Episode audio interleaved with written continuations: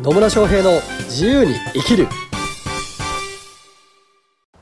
始まりましたまりましたイエーイ野村翔平ですマリリンです。今日も野村とマリリンがねもう楽しく喋っていくタイムが来ましたよ来ましたね。しかももうなんて言ったって年末年末。年末ですよもう来ちゃいましたね、年末。本当ですよねっていう話でね、はい。まあ今日のテーマはね今日のテーマはね、やっぱりこう2020年どんな年だったかっていうところにはなっちゃいますよねなりますね。あれテーマ今日野村さんが言うからでしたっねもう言いたくてしょうがないんだよねけ。まあそんないいことがあったんですね。がはいもういろいろいいこといいことありましたいいことたねくさんありますよありね。ますよなんか世間ではねあんまりいい感じじゃないっぽい雰囲気が出てますけどねそうですね。私たちの世界はいい感じの雰囲気でいっぱい全然いいですね。感じしかなかったんですけどねねというわけではい。どうでしたか2020 2020年年はね、いろいろありましたよ。ほまあ、うんと仕事の面で言ったうら、ほ結構この年末。ううん来年やることが来年やることっていうか来年依頼されてることがどしどし入ってきたえりとか、ー、来年の仕事がどしどし入ってるそうえー、マジで自分でも 自分でもびっくりしちゃってるんですけど、おおまあ、私いろいろ交流会だったりとか、はいはいはいまあ、セミナーとかやってるじゃない交流です会かとかセミナーねはいでなんかセミナー一緒にやりたいですだったりとえか、ーサポートしてくださいだったりとかあと交流会のサポートしてほしいですサみたいなポートしてほしいとかはい、えーなんかそんな感じの依頼が来てて、うんすごいね来年がめっ ちゃ楽しみもうどんなどんなことができるんだろうと思ってめっちゃワクワクしてるマジですかそんな依頼がいっぱい来ちゃってるんですかはいもうちょっと本当にあこれ看護師辞めないと仕事が回んねえなっていうぐらい来てます なるほどね、、はいいですねそんな感じでそんな感じででちなみにマリリンの2020年をまとめるとどんな感じですか、 2020年をまとめるうと、ん、なんだろうななんだなんだろう今ね今すっごい考えてすったんですごい考えてるねすごい考えたんですけどすんげえ考えてるけどあでもぶっちゃけ言うと、うん出会いと別れがあってからの出会いと別れがあってからのあ学びがたくさんあったなみたいなあのね、出会いと別れはね、まあ、このポッドキャストでも何回か喋ってますけど何回ね、か喋ってますねまあ、そういう出会いと別れだけじゃなくてね、はい恋愛関係だけではなくていろんな出会いと別れがあったそういろんな出会いと別れがありましたおうねでも別れ別れっていう別れは、まあ、恋愛の方が多かったですけど出会いの王が多か ったってどんだけ多かった別でれすてけんどのビジネス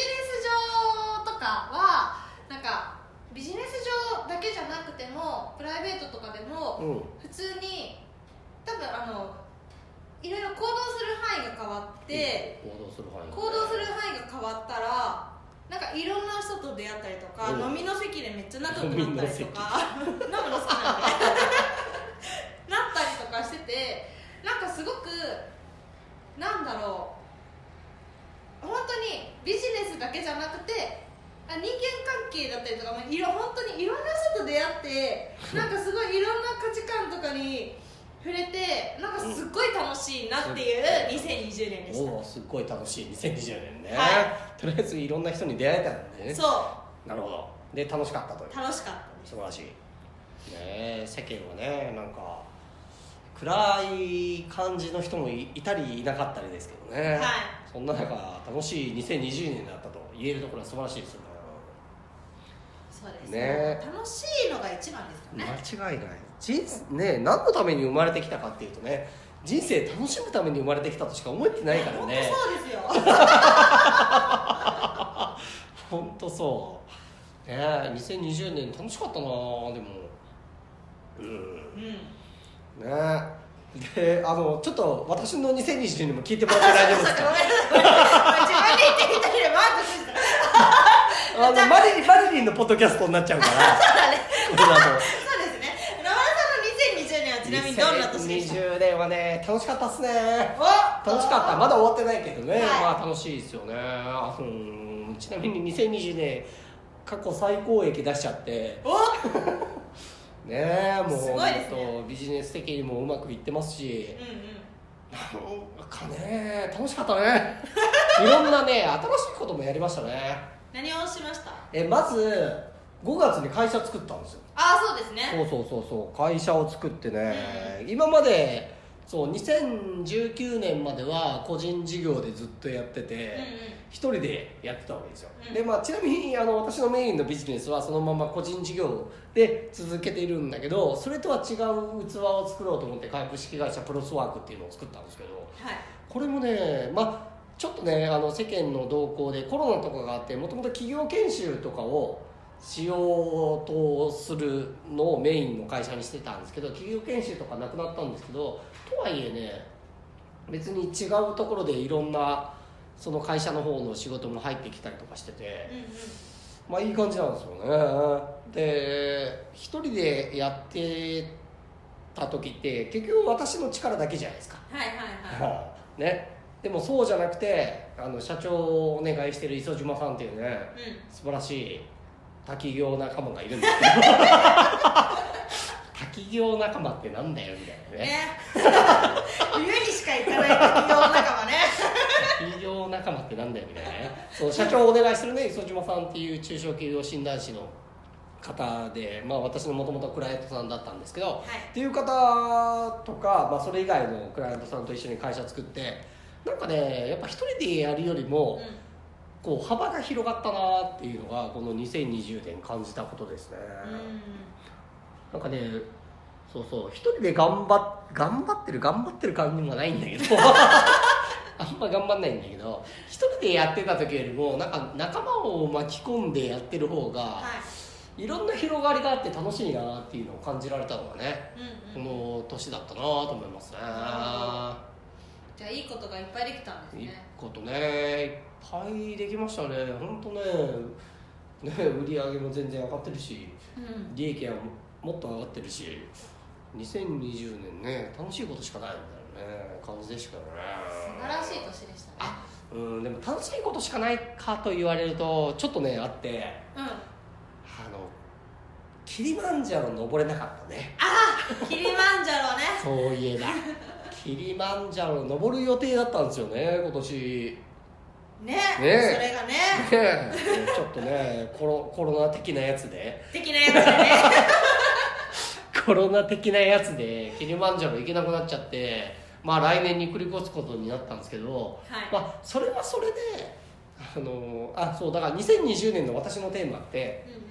健康だったんですよ、うんうんね、体を鍛えるとかだまあそのためにヨガをやったりとかまあいろんなことをあの食事も変えたりとか、まあ酒は普通に飲んでるんだけど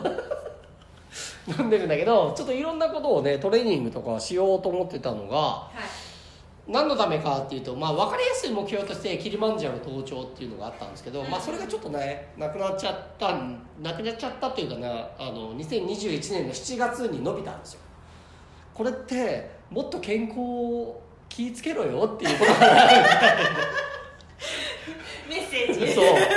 あのね本当半年間だけじゃなくて1年半ぐらいやれっていうメッセージかなみたいなそうですね感じに思ってるだけですけどねでも本当そうそう来年こそねキリマンジャロに登頂したいなみたいなねうんうんうん思うようなことがありましたねそうでもそれが伸びたからこそあのビクラメヨガっていうねはい本当ね地獄のようなヨガがあるんですよありますねあれもさ半年でやめようと思ってたのにいまだにやってるからね素晴らしいマジで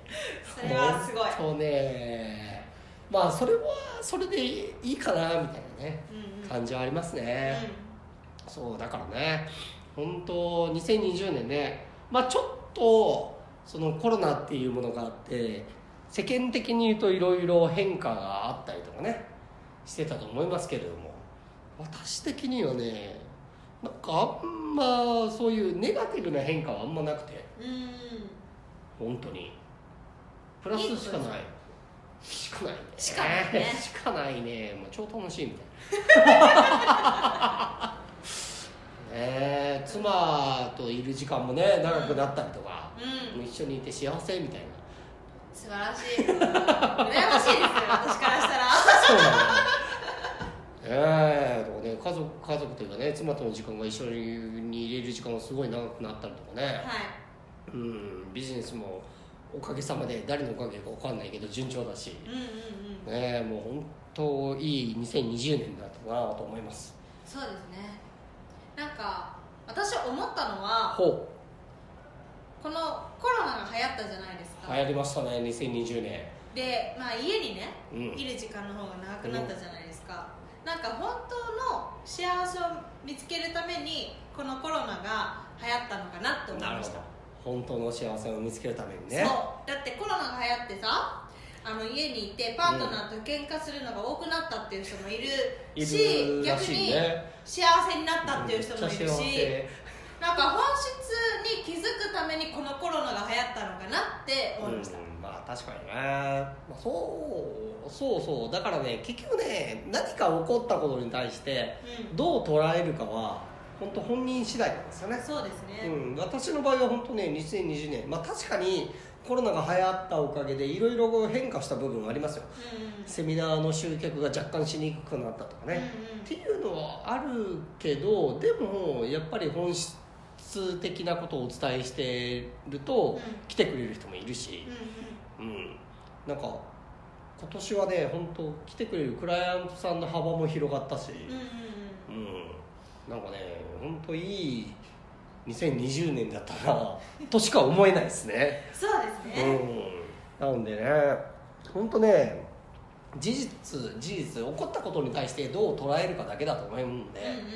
うん、うんうんうんまあ、今ねなんかちょっと辛いとかね苦しいとかっていう状況にある人ももしかするとそれこそが次の成長につながるためのねもうこうジャンプアップするための準備段階でしかないうん今口運動してるんですよそうそうそうそうで高く飛ぶためにはね囲まないといけない時もあるっていうところもあるかもしれないしはいまあ私みたいになんかずっと飛んでるだけみたいな感じもあるかもしれないしまあそれはね人それぞれだと思うんですけどもう本当ね2020年いい年だったなと思いますね。そうですねね、というわけではいはい本当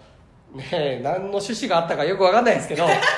2020年もいい年だったなということになりますはいねでね2021年もうすぐですよもうすぐですねねそれはもっといい年になるということしかないんですよねそうですね、本当にねなぜならばなぜならば、まあ、そういうふうにできてるか間違いない ねえということですよもう本当ねもうあもうそういう意味でねポッドキャストをね1年通してやれた年っていうのはねうん今年が初めてじゃないですか、あそうですねもう2019年の4月から始めてはい2020年をね本当毎週お届けできたというところでも素晴らしい1年だったなと思うんではいはいまあぜひね2021年ももう毎週野毎週ね村とねのマリリンがねは楽しいトークを繰り広げていきますのでいいきますのでぜひね、また2021年はね、飛躍の年としていただければと思います。思いますはい。というわけで、今日も、今日もというかね、今年も最後までお聞きいただきありがとうございました。ありがとうございました、えー疑問とかね、質問、コメントなどありましたら、ぜひお聞きいただければと思います。はいというわけで、また、